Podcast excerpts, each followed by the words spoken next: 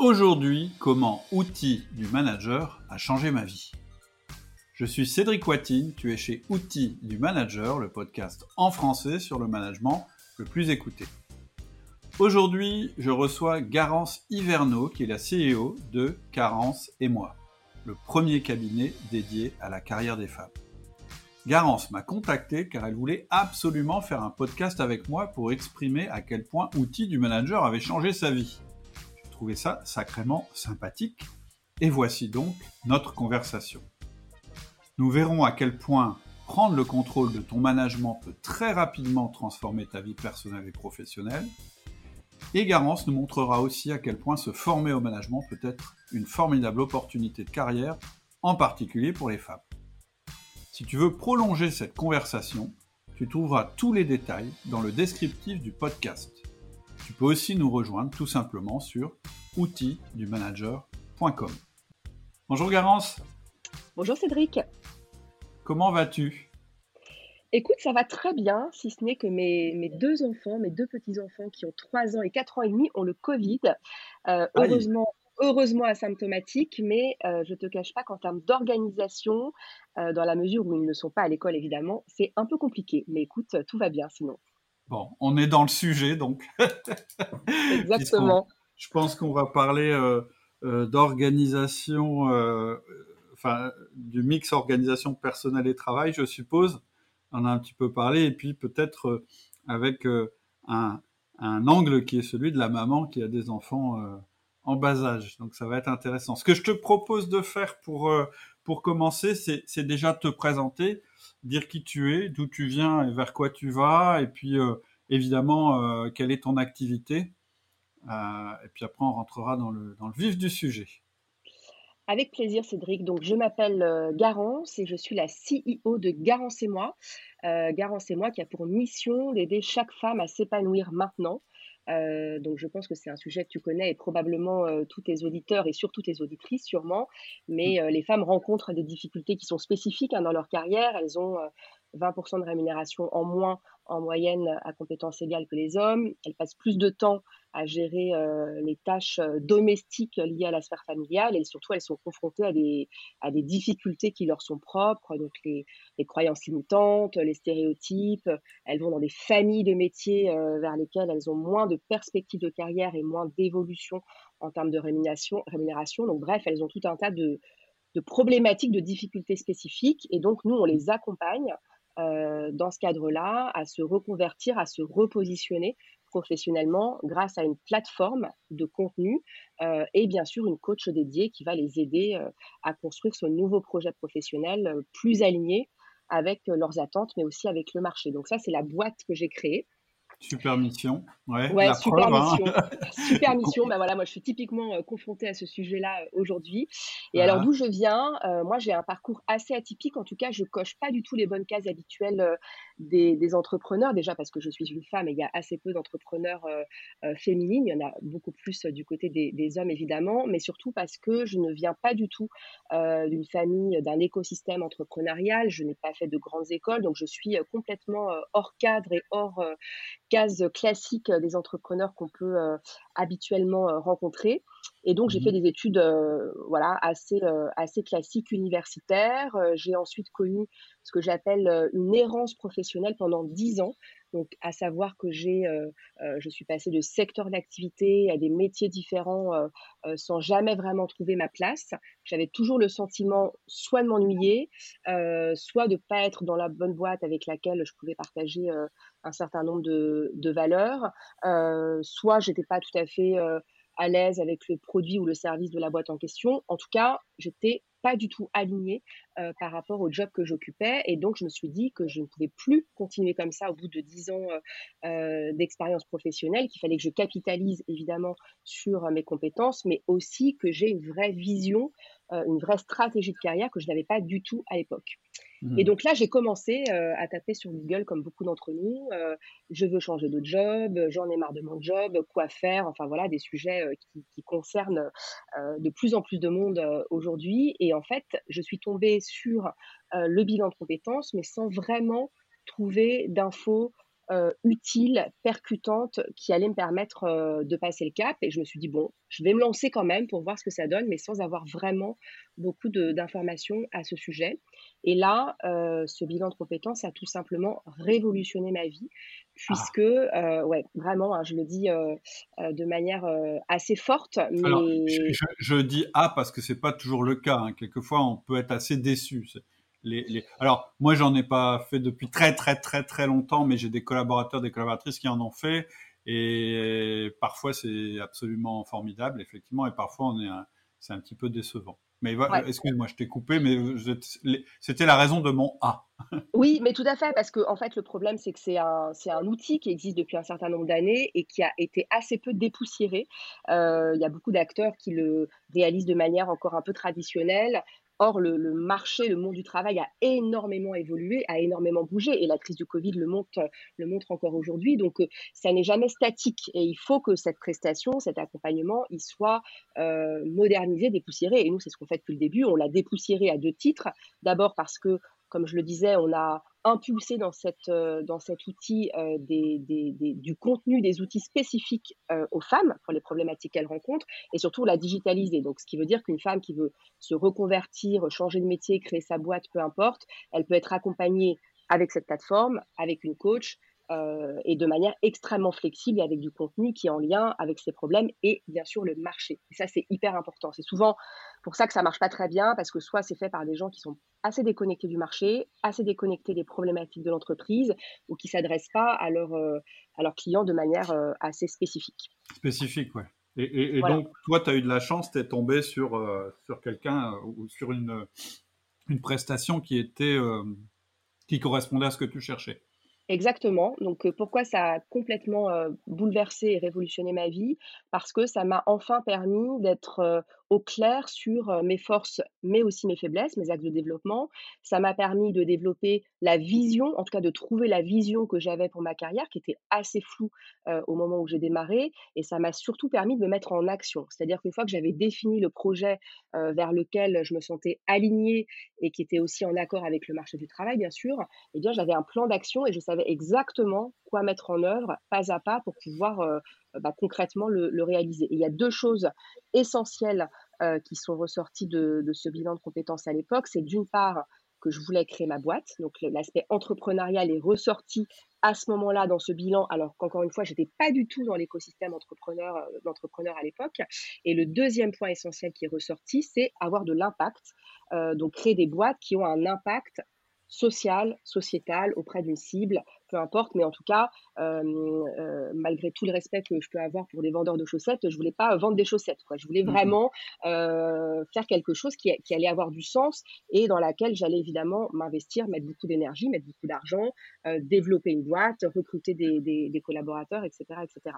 Et ça, je pense que si je n'avais pas fait ce bilan de compétences, jamais j'aurais pu trouver seul euh, finalement bah, quelle était euh, euh, la chose qui me faisait vibrer et qui était quand même réalisable parce qu'on peut penser que c'était très éloigné de moi et puis en fait j'y suis arrivée parce que justement c'était extrêmement pragmatique, concret et ça m'a permis vraiment d'atteindre mon objectif de carrière. Ok, hyper intéressant. Et donc c'était il y a combien de temps ça?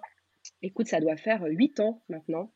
Donc ça fait huit ans que tu diriges ta boîte que tu as créée après ce bilan de compétences. Tu as directement créé une boîte et tu as démarré comme ça dans le, dans dur.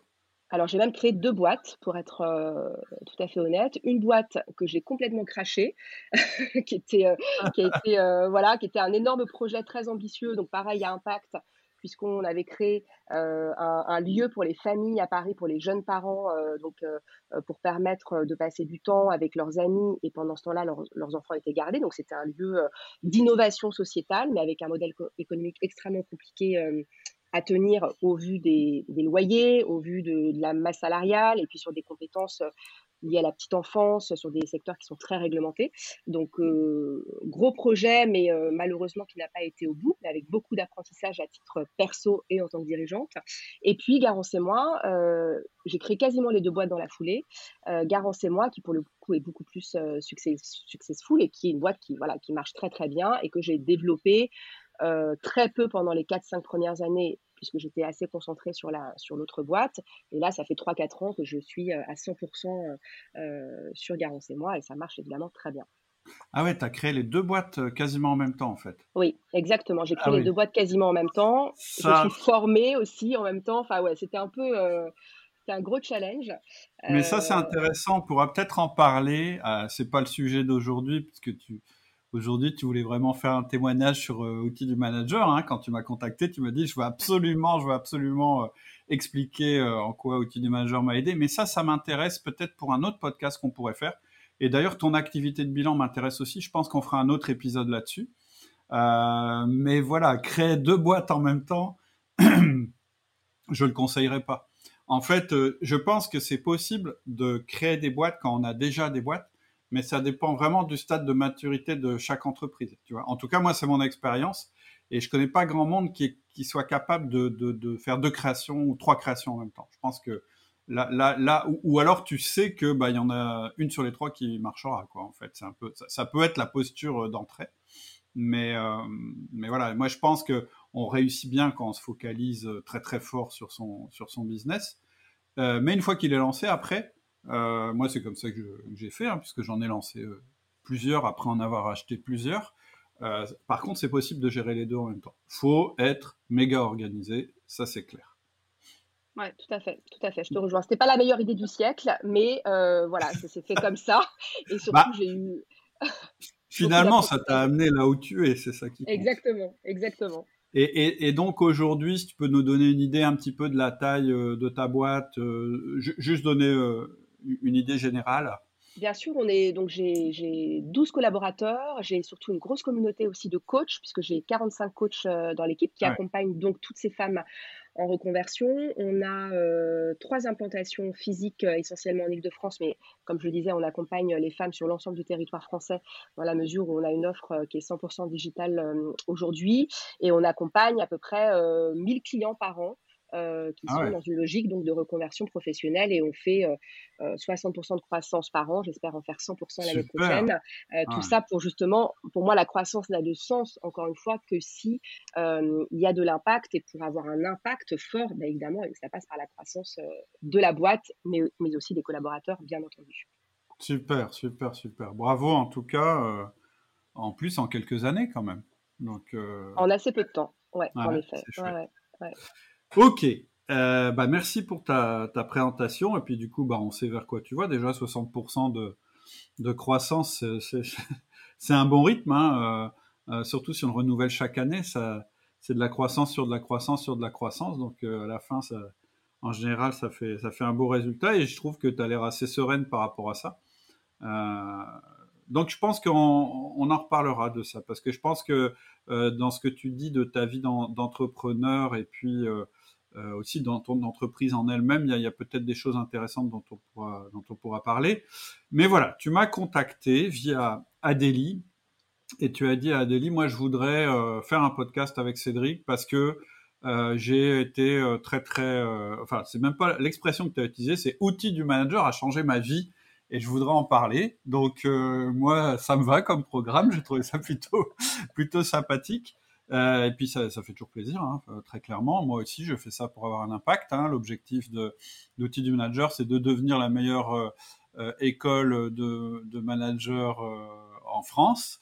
parce que je pense que ben voilà, on a des gros progrès à faire en France sur le management, à la fois sur la perception de ce qu'est un manager. Je pense que malheureusement euh, on est encore beaucoup dans la critique euh, du chef et de l'autorité et on confond le petit chef et le manager. Ça, c'est un de mes combats et je trouve ça dommage.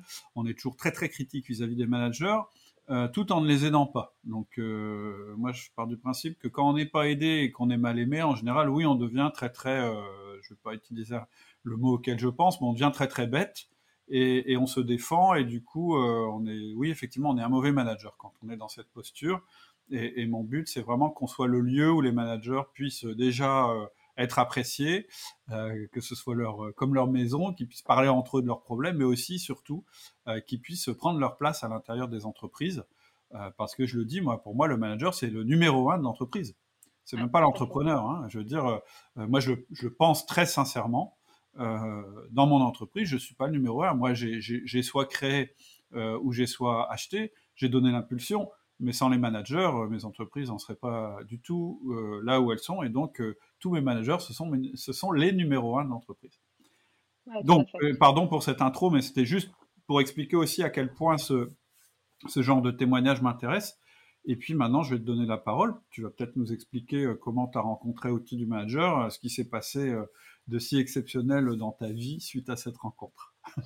Bah, écoute, c'est assez simple. Moi, je me souviens très bien, la boîte grossissait très vite. On était en forte croissance et donc avec tout ce que ça implique de structuration des équipes. Et moi, j'avais cette espèce d'idée reçue qui s'est avérée complètement fausse, sinon on ne serait pas là ensemble aujourd'hui. Mais j'avais cette espèce d'idée reçue que je n'étais pas faite pour manager et que le management, c'était pas pour moi. Et donc, moi, je voulais amener ma boîte. Euh, j'avais une vision très précise de là où je voulais l'amener mmh et avec quels moyens je voulais y arriver. Mais je m'étais toujours dit, voilà, finalement, le management, c'est pas pour moi et c'est mes équipes qui vont manager. moi, je vais manager personne. Je vais juste me concentrer sur la vision, sur le développement, etc. Et malheureusement, bah, je me suis pris un énorme retour de bâton puisque euh, plus la boîte grossissait, euh, on continuait à bien fonctionner, plus je me rendais compte que les équipes finalement étaient assez essoufflées, euh, n'arrivaient pas, euh, comprenaient bien la vision générale, la vision globale, là où on voulait aller, mais ne savaient pas trop comment s'y prendre en fait pour y arriver. Et donc là, je me suis dit, il y a quand même un gros problème. et donc j'ai commencé à écouter un peu tes podcasts, mais tu sais, voilà, dans mes déplacements, enfin de manière un peu amateur, tu vois, sans vraiment creuser le, sujet. Et puis il y a un mmh. jour, vraiment, euh, j'ai eu une appel, un appel d'une de mes collaborateurs qui m'a dit voilà, je, veux partir pour tout un tas de raisons, je veux quitter la boîte, ça va pas du tout, etc. Et là, je me suis dit je ne peux plus euh, faire comme si de rien n'était. Il y a un vrai sujet avec les, collaborateurs qui, par ailleurs, vraiment, je pense, apprécient le, le, fonctionnement. Moi, je suis, je suis quelqu'un qui laisse énormément de liberté euh, à mes collaborateurs. Tu vois, chez nous, on n'a pas d'horaire, par exemple. Il n'y a pas d'horaire mmh. imposé. Euh, mmh. On était déjà en télétravail avant même le Covid, alors en fonction euh, des, des, envies, des besoins des collaborateurs. Mais j'étais quand même quelqu'un qui laissait une énorme liberté à l'ensemble de mes collaborateurs avec cette idée que j'ai affaire à des gens intelligents, j'ai affaire à des gens matures, ils sont responsables, ils savent quoi faire, et donc, en gros, je m'en occupe pas. Quoi. Mmh. Et, ça, malheureusement, ça fonctionne pas dans la vraie vie, puisque euh, quand j'ai eu cette collaboratrice. alors, juste pourquoi tu avais cette croyance ou cette. C'était une envie, en fait. Tu, tu disais, moi, je vais créer une boîte où tout le monde sera libre et responsable, et en fait, ça va fonctionner. Tu étais influencé par le, euh, ce qu'on entend pas mal sur l'entreprise libérée, ces choses-là, ou c'était pas des. Alors, j'ai été euh, influencée, je sais pas, mais en tout cas, c'est des sujets que j'ai regardés de près. Euh, mmh. l'entreprise libérée. Mais surtout, pour être euh, hyper honnête, c'est que, comme je le disais euh, juste avant, moi, je n'ai pas fait, tu vois, de grandes écoles. Je n'ai pas été formée vraiment à ce mmh. que c'est que de diriger une boîte. Et en fait, bah, je ne savais pas diriger une boîte. C'est juste ça. Mmh. Je ne savais pas ce que c'était que de diriger une boîte. Et mine de rien, moi, je suis absolument persuadée que les dirigeants doivent être dans une démarche d'humilité et d'apprentissage permanent, et encore plus quand tu es dans des boîtes de croissance, parce que la boîte grossit tellement vite, elle évolue tellement vite qu'il faut que le dirigeant, d'une part, soit exemplaire, mais d'autre part, soit dans cette logique de remise en question, de formation, d'apprentissage comme un sportif de haut niveau, tu vois, en disant ok, je veux aller à cette étape-là, et pour y arriver, ben oui, il faut que je me muscle, il faut que je me forme, il faut que je m'entraîne, il faut que je trouve les bonnes ressources euh, autour de moi, des ressources euh, des formations, donc ça peut passer par les outils du manager par exemple, ça peut passer par des coachs, peu importe, mais en tout cas des gens qui vont muscler euh, ton, ta posture de dirigeant, mais aussi euh, tes, compétences de dirigeant. Et donc, mmh. pour revenir à cette question précise du management, ben moi, en fait, j'avais pas vraiment managé dans ma carrière. Je l'avais fait, mais de manière assez hasardeuse. Enfin, tu vois, c'était pas quelque chose sur laquelle j'étais montée en compétences en tant que salarié. Et donc, quand je me suis retrouvée à diriger cette boîte qui, pour le coup, avançait très vite, ben, en fait, je ne savais pas comment faire. Tu vois, mmh. j'étais complètement démunie. Et tes, exemples de manager, parce que du coup, tu as été managé, euh, et pas, parce que je, je, pose cette question parce que c'est un truc un peu euh, que j'en rencontre beaucoup en ce moment. C'est des personnes qui ont décidé de créer leur activité euh, parce qu'elles étaient presque écœurées d'être salariées et, et écœurées du management et qui me disent oui mais moi j'étais tellement écœuré du management que je veux pas faire de management. Et donc à ce moment-là, bon, on peut être euh, tout seul dans sa boîte, hein, il n'y a pas de, voilà, j'ai pas de jugement là-dessus. Sauf qu'il y a un moment, si tu veux franchir des seuils et si tu veux remplir rapidement, il n'y a pas le choix. Quoi. À un moment, tu vas devoir manager tes collaborateurs, ça va être une étape, et peut-être qu'un jour, effectivement, tu pourras à nouveau t'éloigner du management et manager des managers qui eux-mêmes vont manager tes collaborateurs. Mais il va, il, va, il va quand même y avoir ce moment où euh, ça va coincer. Et, moi, je rencontre beaucoup d'entrepreneurs qui ont une espèce de traversée du désert parce qu'en fait, finalement, euh, ils n'arrivent plus à croître, la croissance leur échappe, en fait, finalement, parce qu'ils n'arrivent pas à structurer et que la première chose à structurer dans un business, c'est le management. Et donc, la première personne qui doit se structurer, c'est le dirigeant qui est un dirigeant manager. Il y a forcément cette étape. Et on peut pas être. Euh, et, souvent, ce que je rencontre aussi, c'était peut-être ton cas, c'est en fait, le, et ça m'est arrivé, euh, tu es, à la fois euh, dans la cale en train de ramer parce que tu fais encore ce que tu faisais quand tu étais le seul contributeur individuel dans la boîte, donc c'est un peu toi qui fais, qui fait tout le, boulot de base. Et puis tu es en même temps dans, dans, le poste de la vigie, tu détermines des objectifs, tu as ta vision, etc. Mais le problème, c'est qu'entre deux, il n'y a rien. Et quand entre deux, il n'y a rien, bah, ce qui t'arrive très très vite, en fait, c'est un burn-out. Parce qu'on ne peut pas euh, rester sans, sans l'intermédiaire indispensable qui est, qui est le management. Bah, c'est exactement ce qui s'est passé. Alors, pour ma part, moi, je n'ai pas euh, voulu créer une boîte pour parce que j'avais des mauvaises expériences. Je pense que j'ai voulu créer une boîte parce que juste c'est ma c'est ma raison d'être. Enfin voilà, j'ai voilà, j'ai la liberté, le, fait de d'être vraiment actrice euh, sur un sujet majeur. Enfin voilà, je pense que c'est vraiment ça qui m'anime. Mais j'ai pas fait ça parce que j'avais été déçue d'une expérience. En revanche, en effet, sur les, les managers que j'ai pu avoir en tant que salarié, alors là j'ai connu tout et n'importe quoi et j'ai pas le souvenir d'avoir eu un manager ou une manager où je me suis dit, j'ai vraiment progressé au contact de cette personne, mmh. euh, j'ai pu avancer, j'ai pu me révéler, ça m'est jamais arrivé. J'ai connu des managers euh, vraiment super borderline euh, avec du harcèlement, etc. J'ai connu des boîtes où il y avait zéro management. Enfin, on voit bien que c'est pas un sujet qui est traité à la hauteur euh, de son enjeu et de son impact dans les boîtes. Moi, je suis convaincue qu'on ne traite pas ce sujet de manière assez importante et que les dirigeants, et en particulier les, dirigeants euh, de start-up ou de, tu vois, de, boîtes euh, qui grandissent assez vite, elles ne prennent pas la mesure à quel point c'est en effet essentiel et mmh. que la croissance ne pourra pas se faire sans un système de management organisé, mis en place, structuré dans une boîte. Ça, j'en suis mmh. absolument persuadée. Et donc, pour revenir à l'anecdote, donc euh, là, je me rends compte que, que voilà que, que ça va pas, que les, les, collaborateurs euh, sont trop, euh, enfin, c'est le fameux management diffus hein, que tu évoques dans, dans, dans, ta formation. Et surtout, moi-même, j'étais proche du burn-out. C'est exactement ce que tu viens de dire parce que j'étais l'espèce de goulot d'étranglement tout m'arrivait constamment dessus. Et dans une boîte en croissance, c'est l'enfer parce qu'il y a un rythme qui est tellement soutenu que du coup, les sujets s'empilent, s'accumulent, s'accumulent, s'accumulent. Moi-même, je suis une femme, j'avais, j'ai eu deux, deux enfants euh, en bas âge, euh, ils ont 18 mois d'écart, donc j'ai, eu aussi deux grossesses très rapprochées. Enfin, c'était juste l'enfer. Et donc, c'est une anecdote que je t'ai donnée euh, quand on a échanger sur, sur le podcast, mais je me suis retrouvée à partir deux jours en Normandie pour me mettre au vert et juste faire redescendre la pression parce que j'étais vraiment limite en plein burn-out. Et là, j'ai commencé à suivre ta formation. Et là, c'était la révélation parce que je me suis dit, OK, en fait, non, mais en fait, j'ai juste une méthode à appliquer et je vais voir ce que ça donne. Je vais appliquer la méthode pas à pas. Donc, j'ai commencé par les 1 à 1, etc. etc. Tu as, pris, as, pris la formation de manager essentiel Voilà, j'ai pris. Alors, je crois que j'ai démarré par le, le 1 à 1 express, là, ouais, ouais. parce que j'avais assez peu de temps. Et donc, je voulais euh, être très focus. Et je me souviens très bien, et je pense que mes, mes collaboratrices pourront en témoigner, je me souviens très bien avoir envoyé depuis ma chambre d'hôtel les premiers rendez-vous en, voilà, j'ai bloqué dans leur agenda les premiers 1 à 1 et c'est comme ça que l'histoire a démarré. Ouais, le 1 à 1 Express, il est très focalisé sur euh, faire le premier pas qui est de mettre en place les 1 à 1. Il le fait, euh, à la limite, c'est difficile de ne pas le faire si tu fais cette ça. ça dure 80 minutes hein, la formation, donc ça va très très vite.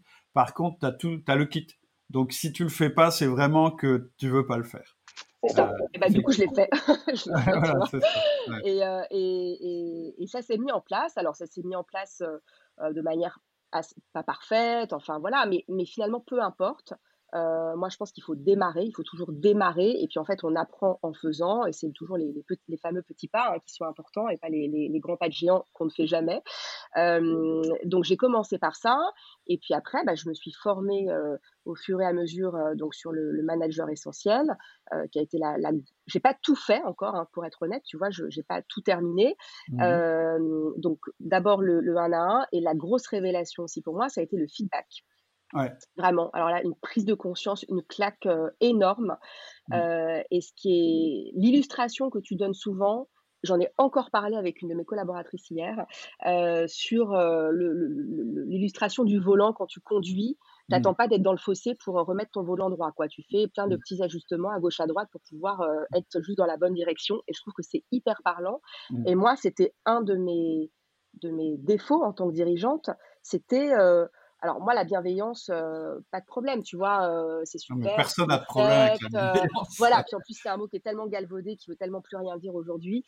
Mais en tout cas, j'étais dans cette optique de féliciter mes collaborateurs, collaboratrices, il n'y avait pas de problème. Je... Mais par contre, de dire là ça va pas, c'était une vraie souffrance pour moi, mmh. et ça posait du coup un certain nombre de problèmes. Bah, le fameux euh, le, fameux temps où tu attends six mois pour dire quelque chose et puis t'exploses et puis ça part dans tous les sens. Il y a mmh. trop d'émotionnel pour toi mmh. comme pour le collaborateur. Le mmh. collaborateur, il a l'impression de ne pas avoir euh, compris et du coup ne pas avoir grandi aussi euh, durant les six mois qui se sont passés. Donc tout ça, je l'ai vécu. après, c'est pas simple parce que c'est pas naturel et encore moins pour moi. mais, mais par contre, quand j'ai commencé à, à, le mettre en place, euh, vraiment, ça a tout changé. Ça a tout changé et j'ai vu à quel point c'était euh, utile pour moi parce que ça m'a aussi, euh, ça m'a fait descendre en termes de, comment dire, de charge, tu vois, mmh. et de, frustration. et puis pour les collaborateurs, parce qu'en fait, du coup, elles peuvent tout de suite réajuster et puis elles ont mmh. le sentiment de qu'on leur donne des feedbacks constructifs qui mmh. vont les aider à évoluer, à grandir, à monter en compétences. Et c'est quand même, je pense, euh, tout ce qui nous motive dans la vie, c'est-à-dire de ne pas stagner et d'essayer d'être juste euh, meilleur euh, mmh. dans la vie de manière générale. Donc, Tout à donc ça, c'était une grande révélation. Tu vois, tu vois, on parle beaucoup de bienveillance à propos du management, et je trouve que c'est très bien qu'on en parle. Hein, Là-dessus, il n'y a pas d'erreur. Sauf que, en fait, quand tu dis à un manager qu'il doit faire preuve de bienveillance juste comme ça, en réalité, tu le culpabilises parce que tu es en train de lui dire qu'il n'est pas assez bienveillant, mais en fait, tu lui dis pas ce que c'est la bienveillance. Et en fait, pour moi, la bienveillance, c'est les deux outils que tu viens de citer. C'est les, les, quatre outils du management, mais c'est avant tout les deux outils que tu viens de citer, puisque le 1 à 1, qu'est-ce que ça veut dire? Ça veut dire passer du temps. Donc déjà, passer du temps avec quelqu'un, tu le sais, avec tes enfants, c'est ça la bienveillance, déjà. C'est dire, tu vois, je te donne du temps. Tout en étant conscient du contexte, qui est le contexte de l'entreprise, où on n'a pas de temps. Donc il a d'autant plus de valeur ce temps que tu vas donner qu'on n'en a pas beaucoup. Donc ça c'est une grosse prise de conscience, c'est qu'en fait on peut passer du temps, mais en réalité que ça ne représente pas euh, plus de 10% de notre temps. Euh, première chose. Et la deuxième bienveillance, c'est effectivement le feedback, puisque c'est en fait dire à ton collaborateur, alors évidemment lui dire ce qui va bien, ça c'est clair que c'est évidemment ça fait partie de la bienveillance, mais je dirais que c'est pas ce qu'il y a de plus difficile de dire ce qui va bien. Hein tout le monde sait apprendre à faire un, compliment, euh, ou, voilà, tout, le monde peut apprendre à voir ce qui est bien chez les autres. La, vraie bienveillance, c'est le feedback euh, négatif ou d'ajustement. Et en réalité, c'est de la bienveillance parce qu'on dit à notre collaborateur, tu vois déjà, je prends le temps et, le risque de te le dire. Euh, et surtout, je te le dis en te faisant confiance pour que tu réajustes. C'est ça qui est important. Un feedback négatif, c'est pas une engueulade un feedback négatif, c'est une preuve de confiance.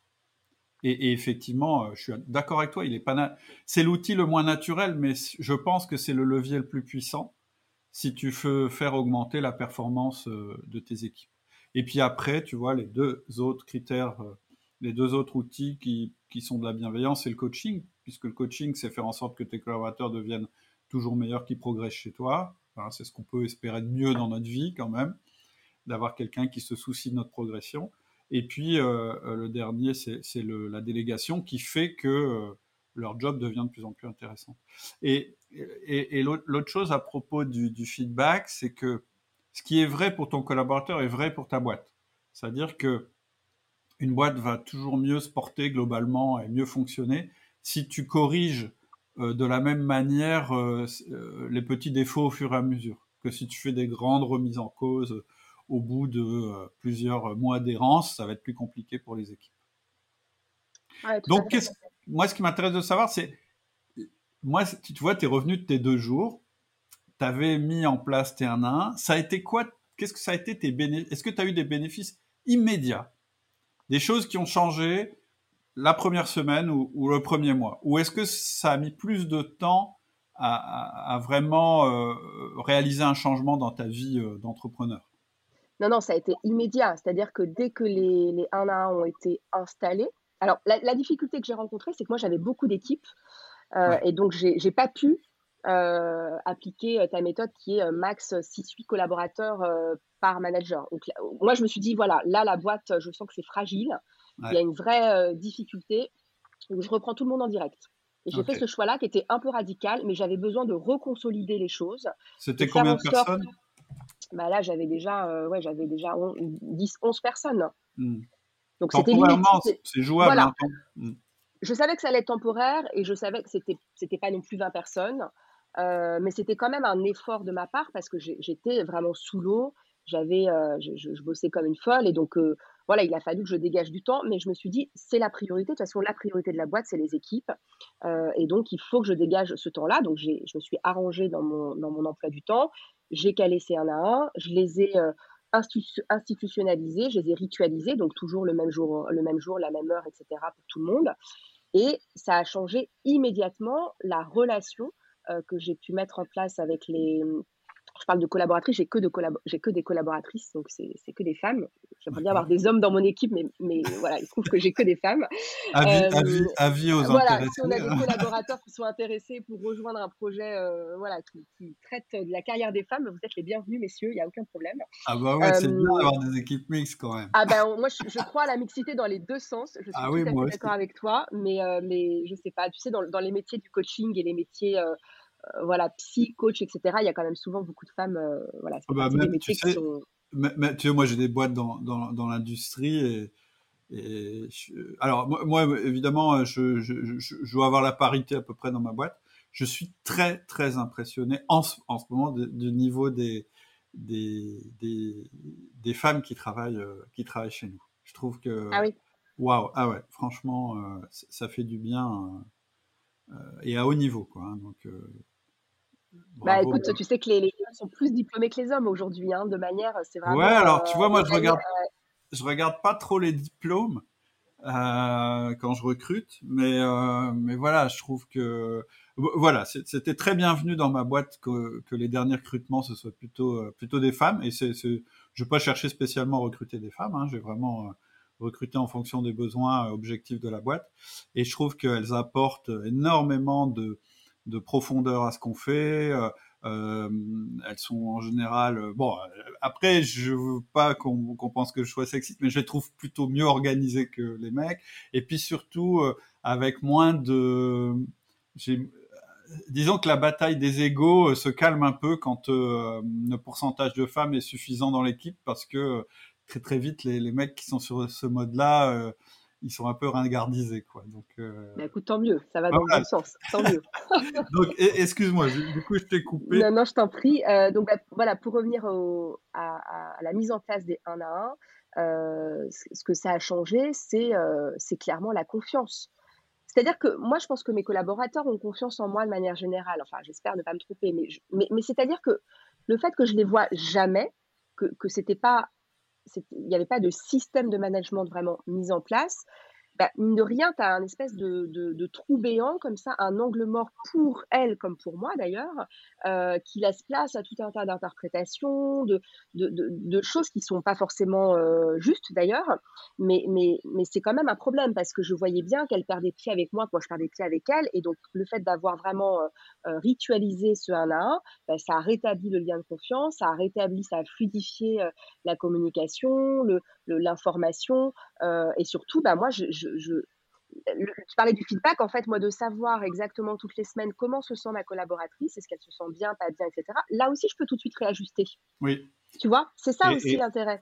Et, c'est de ne pas attendre que la nana elle soit complètement euh, soit très démotivé, soit en burn-out, soit je ne sais pas dans quel état, mais en tout cas, ça permet de réajuster très vite, d'avoir mmh. ce, rendez-vous, ce temps qui lui est dédié euh, pour, euh, en effet, savoir bah, dans quel état elle est. quoi.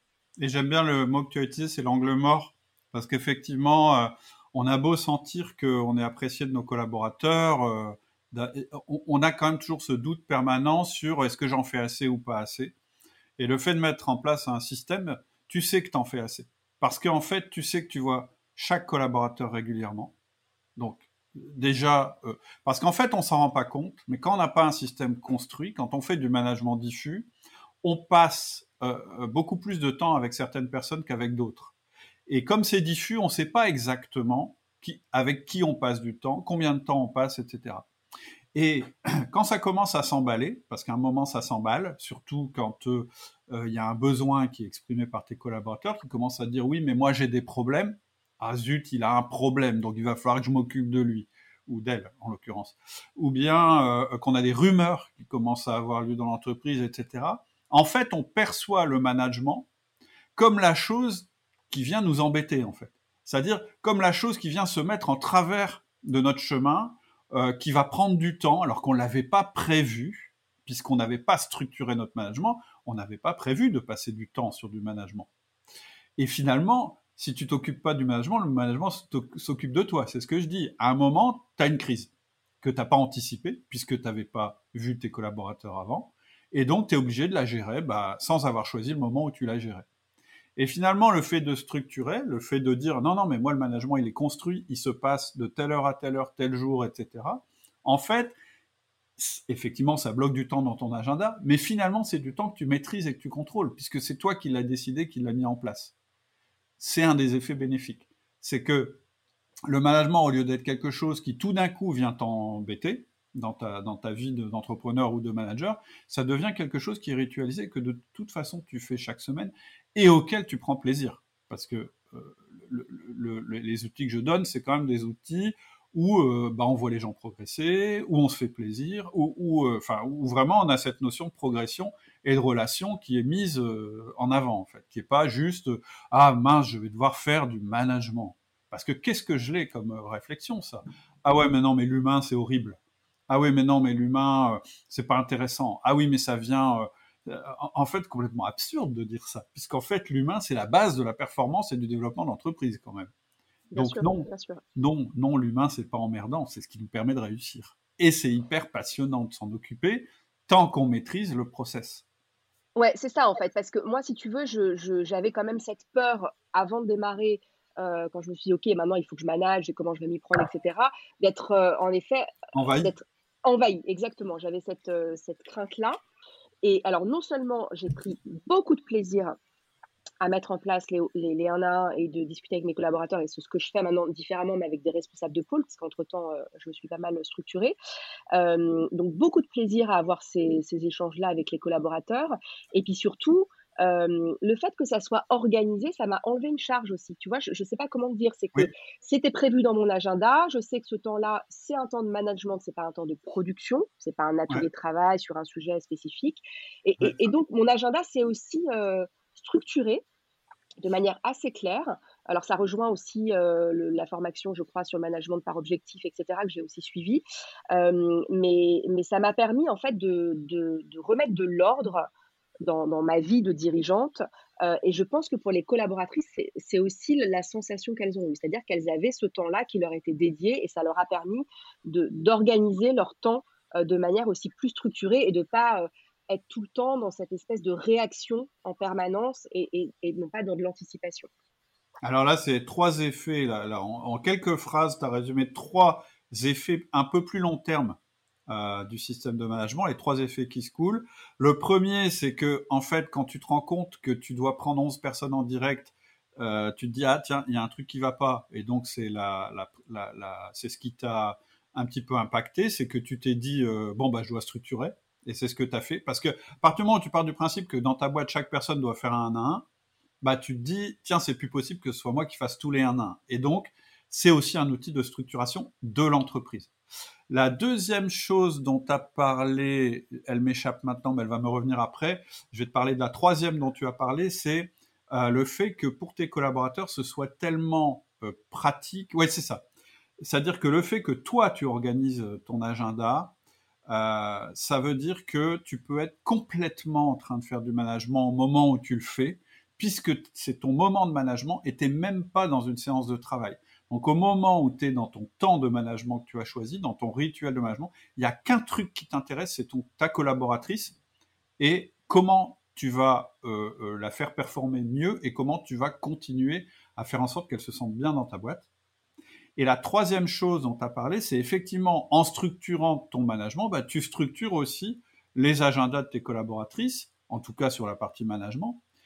Et en fait, l'effet euh, que tu vas voir assez rapidement, c'est qu'elles vont se s'organiser pour n'avoir besoin de toi qu'au moment où c'est prévu que tu euh, que, qu'elles aient besoin de toi. C'est-à-dire qu'elles vont devenir plus autonomes entre les moments où tu fais du management, puisqu'en permanence, elles seront, bah, de toute façon, tous les mardis, je, vois Garance, donc j'ai pas besoin de la déranger. Et puis, je vais même à un moment me dire, je vais même, j'aurais besoin de la déranger, mais je vais pas la déranger, je vais essayer de me débrouiller moi-même. Et puis après, je discuterai avec Garance pour voir si ce que j'ai fait, c'est bien, pas bien, etc. Donc, finalement, on pourrait craindre que de structurer son management, ça amène du micro-management. Ah ouais, tu vois chaque collaborateur bêtement, comme à l'école, toutes les semaines, machin. Et c'est l'inverse qui se produit. C'est-à-dire que tes collaborateurs deviennent de plus en plus autonomes puisque tu leur donnes de l'autonomie en structurant les moments où tu les vois. Ça paraît contre-intuitif, mais en réalité, c'est ce qui se passe. À condition de faire le 1 1 comme on le on préconise dans la méthode, c'est-à-dire c'est pas un entretien de flicage, hein, le 1 1. Mmh, c'est très très important. Évidemment, si c'est un entretien de flicage, ça va pas aider à l'autonomie. Au contraire, ça va même ralentir ta boîte. Donc, il faut vraiment le faire de la bonne manière. Et c'est pour ça qu'il y a une première formation qui s'appelle le 1 à 1 Express, où le but c'est de démarrer le 1 à 1 et que les premiers 1 à 1 se passent bien et de poser la base fondamentale de ton management, et ça c'est 80 minutes. Après, amener ton management et le faire mûrir en y ajoutant le feedback, l'autonomie, le coaching, la délégation, en fait, ça veut dire que ton 1 à 1, il va se transformer, il va être dynamique, et c'est là que les plus grands progrès euh, vont se faire, en fait. Mais c'est des progrès qui sont un petit peu plus euh, moyen terme, on va dire. Ouais, tout à fait, tout à fait. Mais, mais donc pour revenir sur ta, ta première question qui était euh, à quel moment tu as vu l'impact, donc je l'ai vu quasiment immédiatement, en tout cas pour, les, pour les 1 à 1. Et le feedback que j'ai mis en place un peu plus tardivement et qui reste encore à améliorer, hein, parce qu'encore une fois, c'est pas intuitif chez moi, donc euh, c'est quelque chose sur laquelle, euh, en fait, il faut que je les prépare pour que ça mmh. marche. Ouais, ouais, si je les prépare pas, si je les prépare pas, je les fais pas ou je les fais mal. et d'ailleurs là, c'est ce que j'ai dit hier à mes deux, responsables de pôle, euh, on va vraiment communiquer euh, auprès de l'ensemble de l'équipe sur le feedback. On va les former sur le feedback, pourquoi on fait ça, à quoi ça sert, etc., etc., pour nous obliger aussi à le mettre en place de manière vraiment récurrente et pas, euh, tu vois, comment ça se passe dans la vraie vie. Tu, reprends tes mauvais réflexes, tes mauvais mécanismes, etc., et tu te rends compte que finalement tu les fais plus ou tu les fais mal. Donc là, j'aurais dit en janvier, on recommunique dessus à toutes les, toutes les personnes de l'équipe et on leur dit pourquoi on fait ça, à quoi ça sert et on, se, on, se, on, s'engage en tant que manager à en faire euh, systématiquement au 1 à 1. Donc, tu vois, ça, demande, euh, ça demande un peu d'effort quand même. De... Ouais, je, te, je, te, donne un type qui est peut-être pas dans la formation, je me souviens plus. en fait, quand tu... Bon, toi, il faut que tu comprennes bien comment fonctionne le feedback. La formation est faite pour ça. Quand tu communiques euh, à propos du feedback vis-à-vis -vis de tes équipes, que ce soit des équipes de managers ou de collaborateurs, c'est toujours intéressant de relier, pas forcément de rentrer dans le détail du, modèle feedback, puisque ça, ils vont bien le voir, puisque tu vas l'appliquer, mais du pourquoi du feedback, c'est-à-dire pourquoi tu fais du feedback. Et en général, c'est intéressant de rattacher ça à deux autres systèmes, euh, et je, sais que tu les as vus, puisque j'ai vu que tu avais pris les formations, c'est celle du management par objectif, c'est-à-dire, bon, clairement, je vous fais des feedbacks, c'est parce que c'est en vous faisant des feedbacks qu'on atteindra nos objectifs. Ça fait partie du même, euh, du même domaine. Et puis, en mettant ça aussi en parallèle des entretiens de progrès, c'est-à-dire des entretiens d'évaluation que tu vas avoir avec eux et là avec elles. Et là, tu peux dire, je vais vous évaluer parce que c'est mon job, je vais vous évaluer. Et en fait, au moment où je vais vous évaluer, évidemment, ce que je vais regarder, c'est si vous avez pris en compte mes feedbacks. Et vous aurez des feedbacks de deux types, ou plutôt qui correspondent à deux choses qui sont importantes pour être un bon collaborateur. C'est un, la performance, c'est-à-dire est-ce que j'ai des bonnes métriques, peu importe le domaine, je suis vendeur, est-ce que je vends beaucoup, je suis comptable, est-ce que je fais pas d'erreurs, enfin, etc. Et puis le deuxième, la deuxième chose, c'est en tant que collaborateur, capacité à travailler avec les autres, c'est-à-dire mon attitude en tant qu'être humain. Et je vous ferai des feedbacks sur les deux. C'est-à-dire que chez moi, même si on est très bon, très très bon avec les, les chiffres et qu'on est très performant, on n'est pas bon si on n'est pas bon aussi au niveau humain. Et vice versa si, si euh, le mec, la, fille est super agréable, super, euh, mais qu'elle a des résultats pourris, euh, ça marchera pas non plus. Donc, je, je, présente très vite, hein, c'est pas comme ça qu'il faut le dire. Mais tu vois, rattacher le feedback à l'ensemble du système de management, ça aide le collaborateur à comprendre pourquoi. Et du coup, ton feedback, il est plus facile à faire avec ton collaborateur parce que il sait qu'en fait, l'objectif, bah, c'est de le faire grandir et de faire grandir la boîte en même temps. Bien sûr. Oui, ça a plus de sens. C'est plus, ça a plus de bah, sens pour lui de lui expliquer euh, l'objectif global. c'est pas, c'est pas juste. Je vais.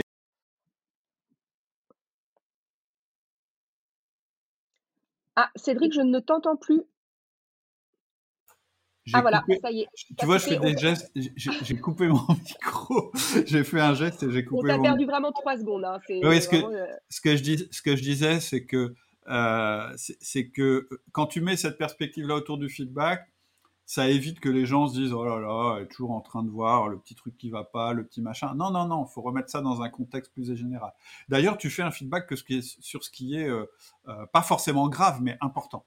C'est-à-dire ce qui correspond aux valeurs de ta boîte et ce qui correspond aux objectifs de ta boîte. Ouais, tout à fait, tout à fait. Je dis souvent, hein, si vous n'êtes pas capable d'aller jusqu'au bout d'un feedback négatif, ne faites pas.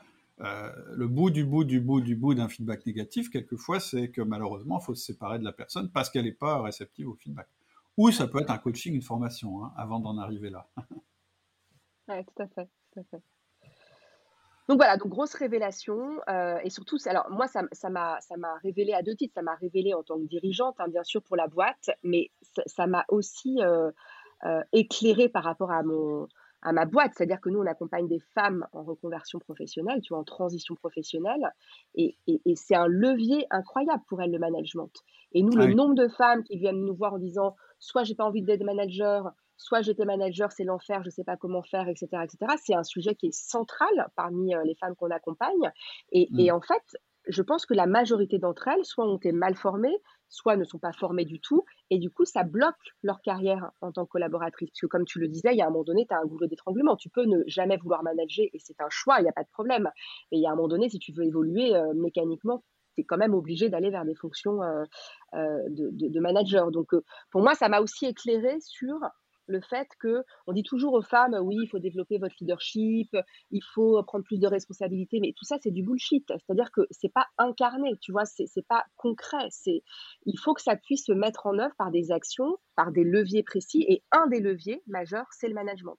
Et donc moi je trouve ça hyper intéressant qu'on dise à nos aux femmes qu'on accompagne bah voilà vous avez euh, un outil euh, avec les outils du manager, par exemple, où vous allez pouvoir apprendre pas à pas qu'est-ce que c'est d'être manager et ça va pour vous être un véritable levier de carrière, tu vois. Tout à fait. Et ça, c'est, ça m'a vraiment éclairé parce que je l'ai vécu vraiment de l'intérieur. Alors, euh, c'est comme le bilan de compétences. Je l'ai vécu de l'intérieur et je, savais à quel point ça pouvait avoir de l'impact sur un plus grand nombre de femmes. Et la question mmh. du management que j'ai vécu euh, euh, grâce à ta formation, c'est pareil. Je pense que la majorité de nos clients sont concernés par ce sujet-là mmh. et que, et que cette formation pourrait être vraiment euh, absolument passionnante pour elles euh, dans leur carrière. Et, alors justement, ça m'intéresse, tu vois, l'angle féminin que tu es en train de mettre là-dedans, parce que c'est une, intuition, hein, je suis pas sûr, mais est-ce que tu crois pas qu'il y a beaucoup de, femmes qui se disent euh, non, moi je peux pas manager parce que être chef c'est un truc de mec quoi. C'est-à-dire qu'elles sont encore, où, on a encore cette espèce de croyance que, et, on le voit, moi, moi j'ai pas mal d'amis, eux, dans, les, dans des groupes d'entrepreneurs ou euh, euh, dans, des, de grosses boîtes que je connais, et finalement, euh, alors que c'est des filles tout à fait sensibles, etc., elles, elles singent un petit peu le, euh, voilà, faut être un mec en fait. Et qu'est-ce que, alors quand je dis être un mec, en plus, c'est très péjoratif. Ce que je dis, c'est être le chef autoritaire, c'est-à-dire le management hiérarchique. Euh, je suis en haut de ma montagne, euh, j'ai gagné mes galons, taisez-vous, je sais tout. Enfin, tu vois vraiment l'archétype de la personne qui, tu sais, je dis souvent, il y a trois formes de pouvoir dans l'entreprise. Il y a la première forme, c'est l'autorité hiérarchique, la deuxième, c'est l'autorité de compétence, et la troisième, c'est l'influence. Et pour moi, trois, des trois formes de pouvoir, la plus puissante, très clairement, très très clairement, et, je peux le démontrer n'importe quand, c'est pas l'objet, mais c'est vraiment l'influence. Et justement, l'influence, c'est pas euh, un archétype euh, masculin ou féminin. C'est, euh, à dire que et, et, je me demande si en fait il n'y a pas beaucoup de femmes qui renoncent justement à des perspectives de carrière ou à des accomplissements de carrière parce qu'elles se disent ouais mais non mais moi euh, je veux pas être comme machin et en général machin c'est un mec qui est une espèce de d'amiral euh, qu'on remet pas en question grande gueule voilà sans aucune sensibilité ou apparente et qui écrase tout le monde parce que il, il mm. défend son précaré est-ce qu'il n'y a pas un petit peu ça dans ce renoncement en fait? Alors, en fait, c'est un sujet qui est très complexe hein, et qu'on connaît bien euh, chez Garance et moi. Il y a évidemment des, freins internes à ce qu'on appelle, nous, les croyances limitantes, donc euh, euh, qui, font que les femmes ne vont pas se positionner sur des postes à responsabilité. mais il y a aussi, évidemment, des freins externes. C'est-à-dire que quand les femmes, elles passent encore aujourd'hui deux fois plus de temps à gérer la sphère familiale, domestique, tout ce que tu veux, bah, clairement, elles se disent, le manager, il va bosser plus qu'un employé lambda. Et ce temps-là, je ne l'ai pas dans, dans, ma vie. Donc, il y a aussi cette espèce de boulot d'étranglement qui est la gestion du temps, entre l'articulation du temps entre la vie pro et la vie perso. Et puis, en effet, la question de la relation à l'ambition, au pouvoir. Moi, des fois, j'anime des conférences et, et j'ai des femmes qui me disent, mais moi, ça m'intéresse pas de porter cette vision du pouvoir, de, de l'ambition, ça m'intéresse pas. Et je leur dis, mais qu'est-ce qu'il faut faire pour changer cette vision des choses? Bah, Il faut accéder à des postes à responsabilité pour faire changer les choses de l'intérieur. Il n'y a pas d'autre moyen de faire. Donc il faut que vous alliez vous positionner sur ces postes-là pour changer en effet la, la, représentation qu'on peut avoir euh, bah, du management, mais aussi euh, bah, qu'est-ce que c'est que la direction d'une entreprise. Euh, voilà, donc euh, donc c'est des sujets qui sont très complexes, euh, qui sont systémiques. Hein, euh, donc c'est à la fois des sujets externes et des sujets internes. Nous, on agit sur le sujet interne, donc c'est-à-dire lever les freins, lever les croyances limitantes de ces femmes. Et là où ta formation est hyper intéressante, c'est que pour elles, ça joue aussi de manière très pragmatique sur le contrôle de leur agenda. Hein. C'est exactement ce qu'on s'est dit quand on structure son temps, ses, temps management et ses temps de production.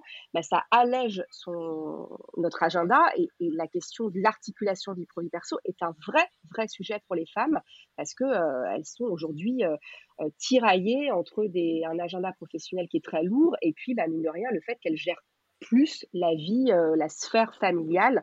On peut le déplorer, hein, je, le déplore, je suis la première à le déplorer, mais c'est une réalité encore aujourd'hui, les statistiques le montrent.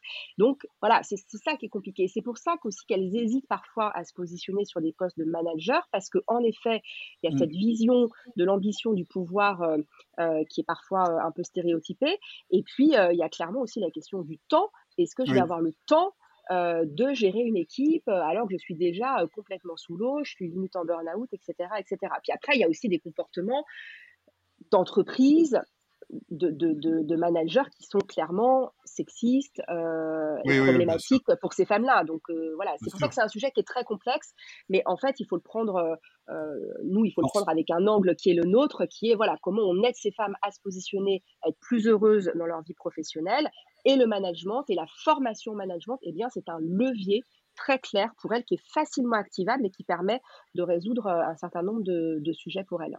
Parce que euh, derrière, il y a cette croyance euh, que tu soulignes aussi qui est pour être chef, il faut avoir plus de temps que les autres, ce qui est une absurdité totale. Je dirais même que, que c'est même... alors, je ne vais pas dire que les managers travaillent moins que les autres, parce que sinon...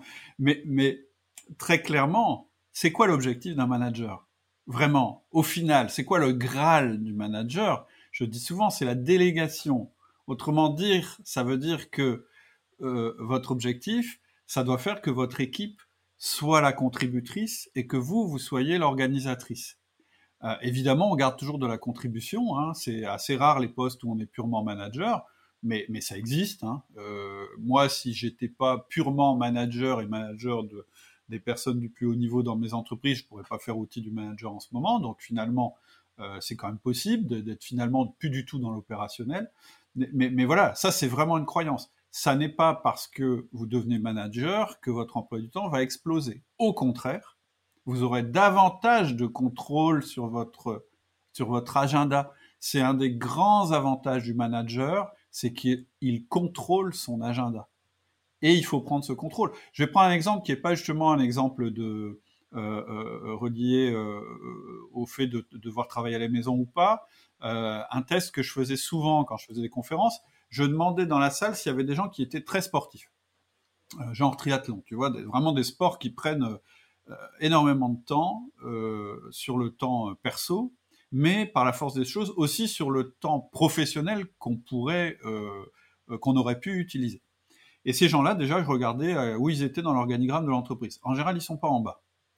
Donc, déjà, parce que, qu'est-ce que je veux dire, quand, tu dois t'entraîner deux heures par jour, euh, tu peux pas faire des journées de 12 heures de travail sans t'arrêter, c'est juste pas possible. Et, donc euh, déjà, ce sont pas ceux qui réussissent le moins bien euh, en termes de, progression de l'organigramme. Et ensuite, je leur faisais, je leur posais une question, je leur disais mais euh, j'en prenais un, à chaque fois il y en a un ou deux, et je dis bon voilà, comment c'est quoi ton, organisation euh, sportive? Et il me dit, bah, en général, il me dit bah euh, le lundi, le mercredi et le vendredi, j'ai entraînement. Donc voilà, et, et, et donc en général ils ont une journée ou deux où ils ont pas entraînement et le reste ils ont entraînement. Et je leur demandais quelles étaient leurs journées les plus productives. Et en fait, systématiquement, ils me disent que c'est les journées où ils ont entraînement parce qu'ils sont obligés d'être productifs, parce que ils ont cette contrainte qui est de devoir être en dehors du boulot à 18 heures ou même à 17 heures, et ce sont leurs journées euh, où ils produisent le plus. Et, moi, je, je, pense que la clé, c'est ça. Quand tu bornes ton temps de travail, et c'est bien ce qu'une femme est obligée de faire si elle veut avoir euh, une vie familiale euh, épanouie en plus de sa vie professionnelle, eh bien, tu deviens plus efficace par la force des choses. Et la méthode. Et c'est pour ça que, tu, vois, dans, les formations sur le management que je propose, ça commence par l'agenda. C'est-à-dire que la première chose que je dis, c'est vous devez passer d'un management diffus à ce que j'appelle un management compartimenté. C'est quoi un management compartimenté? Ça veut dire que le management, il se fait à certains moments et pas à d'autres. Donc ça veut dire qu'on commence à prendre dans notre agenda, euh, à réserver des créneaux pour ceci et pour cela. Et c'est vraiment le début pour moi de l'émancipation euh, euh, par rapport au temps de travail c'est de faire du travail plus efficace. Et puis au fur et à mesure qu'on a posé la confiance, le feedback, l'autonomie, ben après la délégation, elle est évidente. Et donc voilà, je suis tout à fait d'accord avec toi.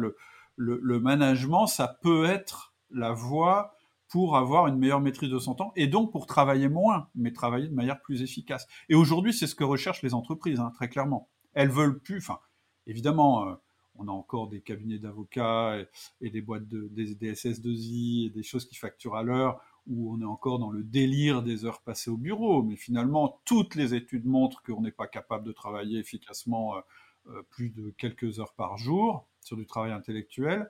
Euh, voilà, donc je veux dire, je pense que c'est pas l'avenir de sacrifier sa santé, etc. Et de toute façon, c'est quand même, c'est quand même un mouvement de fond qui est en marche. Bien sûr. Bien sûr, et du coup, ça vaut aussi pour les hommes, tu vois, parce que les hommes, clairement, euh, déjà les hommes, ils s'occupent de plus en plus de leurs enfants et c'est tant mieux. Et eux aussi, ils ont, ils ont probablement envie, euh, tu vois, de pas terminer euh, en effet à 20 heures. Et donc, il y, a une répartition qui est plus harmonieuse et vers laquelle on a tous intérêt à, tendre. Et, clairement, le, bah voilà, le management, en tout cas le système de management, la structuration de ces temps-là, c'est évidemment précieux pour, pour tout le monde. Moi, il y a juste un dernier point qui, qui m'a aussi vraiment euh, euh, totalement éclairé, tu sais, qui étaient le, les, petits, les petits carrés que tu mettais en place pour montrer le temps de vie qui nous restait. Et euh, nous, c'est un sujet, c'est très éclairant parce que nous, c'est un sujet évidemment qui nous concerne et ça concerne surtout nos clients, tu vois, de, de leur dire, ben, vous avez qu'une vie en fait. Et si vous êtes là avec nous pour être accompagné dans votre carrière, c'est que vous n'êtes pas heureuse dans votre vie. Et comment vous aide à être heureuse en sachant qu'il reste très peu de temps de vie et comment on a envie de passer ce temps de vie. Et, on voit euh, que le, sablier euh, continue à, couler, et donc à un moment donné, il faut juste se poser. Euh, et se poser, ça passe, bah, nous en l'occurrence, être accompagné par le bilan de compétences, mais ça passe par ta formation, tu vois, par des, moments où tu dois te poser, prendre du recul, réfléchir pour essayer de mettre en place la vie professionnelle et la vie de manager que tu as envie d'avoir. Bah, en fait, il faut que tu cherches les meilleurs leviers en permanence. Hein, c'est la vieille règle du 20-80. Hein, euh, c'est quoi les 20% d'actions qui vont générer 80% de résultats? Et, pour moi, c'est la base de la gestion du temps. En fait, la base de la gestion du temps, déjà, c'est la conscience du temps. Hein, c'est ce que tu disais. Euh, euh, moi, je symbolise avec des carrés. il y a un exercice comme ça dans le, dans la formation, je crois, sur SOR, système d'organisation réaliste. Je crois que c'est dans celle-là où, bah, j'explique que j'avais un poster avant euh, derrière moi où voilà où je voyais le temps qui me restait à vivre. Ça m'a aidé à prendre conscience que le temps c'est pas une donnée infinie etc euh, et une fois qu'on a la conscience du temps en fait on se dit bah voilà où est-ce que je mets mes, mes pions en fait finalement? Euh, j'ai pas 36 options c'est quoi mes options? Et je vais toujours prendre les options qui me permettent d'avoir le plus de résultats en dépensant le moins de temps possible puisque c'est vraiment le, la valeur euh, la valeur principale. Mais, mais je suis d'accord avec toi. Après il y a un truc aussi que je j'ai des messages beaucoup de, femmes d'ailleurs souvent qui me disent le fait d'écouter les podcasts ça m'a redonné envie euh, de faire du management. Et, et ça c'est vraiment euh, alors ça ça me fait plaisir parce que euh, c'est vraiment ce que je cherche c'est, c'est redonner cette lettre de noblesse au manager mais aussi au management. C'est-à-dire de montrer qu'en fait c'est vraiment euh, la fonction euh, absolument qui sera jamais remplacée par l'intelligence artificielle euh, dans l'entreprise. C'est vraiment pour moi la fonction euh, maître de l'entreprise. Et elle est une grande source de plaisir et d'épanouissement. Et je pense que, que, ça, ça peut vraiment toucher, euh, toucher les femmes. Parce que il y a cette notion-là, alors peut-être c'est un archétype encore que je vais dire, mais clairement, tu mets au monde des enfants, tu les élèves, tu, les fais évoluer, tu les... on peut faire quand même un parallèle. Je veux, veux pas faire du, management à la maman, hein, on est d'accord, mais quand même, il y a, quand même des choses euh, qui me font dire que quand même à la base, les, femmes, elles sont quand même très très bien pourvues, je dirais, de par leur, fonction sociale ou culturelle, pour faire du management fondé sur l'influence. Parce qu'en fait, avec nos enfants, c'est quand même un petit peu, euh, c'est un petit peu comme ça qu'on fait de plus en plus. Donc voilà, je suis ravi en tout cas. Que... Bah, ravi, ravi. Merci à toi, Cédric, pour l'invitation. Et puis, euh, euh, j'ai trouvé tes exemples vraiment pertinents et moi, ça me motive beaucoup, hein, ce genre de, de témoignages. Et puis, et puis ça m'amuse beaucoup. je vais te laisser rejoindre tes, tes, deux, tes, deux cas asymptomatiques de Covid. C'est ça. Et puis ce que je te propose à l'occasion, c'est que c'est qu'on se revoit pour faire un épisode peut-être plus focalisé sur le bilan de compétences. C'est pas du tout, euh, tu vois, c'est un sujet dont on n'a jamais parlé sur le podcast. Euh, tu es une spécialiste de ça, donc euh, ce serait dommage de pas en profiter, évidemment, si tu es d'accord.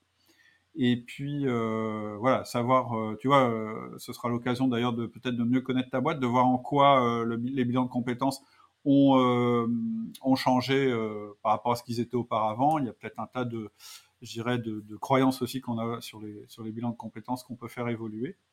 Et puis, enfin, si tu es d'accord. Avec plaisir, évidemment, bien entendu.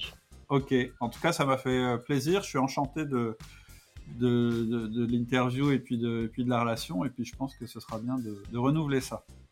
Ça marche. Mais bah, écoute, merci à toi, Cédric, et puis euh, enchanté également, et à très bientôt, du coup. Je te remercie infiniment. Merci. Merci à toi. C'est tout pour aujourd'hui. J'espère que cet épisode t'a plu autant qu'à moi. Si tu veux toi aussi mettre en place ton système de management, je te conseille deux de mes formations. La première, 1 à 1 Express, dure 80 minutes et te guide pas à pas pour mettre en place la fondation de ton management. Comme l'a dit Garance, les effets bénéfiques sont immédiats sur la confiance de tes collaborateurs et la gestion de ton temps. Si tu veux mettre en place un système complet de management, je te conseille ma formation, le manager essentiel, qui te guide sur plusieurs semaines pour construire tout ton système de management. On y met en place le 1 à 1 dynamique, le feedback, l'autonomie, le coaching et la délégation. Cette méthode est celle qui t'accompagnera toute ta carrière de manager. Pour retrouver ces deux formations, 1 à 1 express et le manager essentiel, je te donne rendez-vous sur le site outils du. À bientôt. Au revoir.